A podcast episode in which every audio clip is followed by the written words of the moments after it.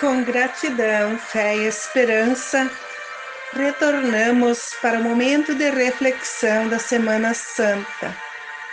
Hoje, terça-feira santa, Jesus, após descansar e meditar em Betânia, retornou para Jerusalém com seus discípulos e logo foi confrontado pelas autoridades religiosas do templo que estavam irritados porque Jesus expulsou os mercadores do templo e se colocou como autoridade espiritual em defesa do templo.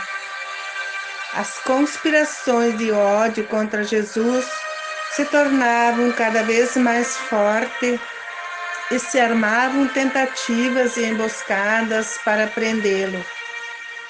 Ao final do dia, Jesus foi para o Monte das Oliveiras, onde profetizou para o povo sobre o final dos tempos e o seu regresso. Disse: Contudo, ninguém sabe a data e nem a hora em que o fim virá, nem os anjos do céu e nem o Filho de Deus. Somente o Pai sabe e retirou-se novamente para Betânia para meditar e descansar.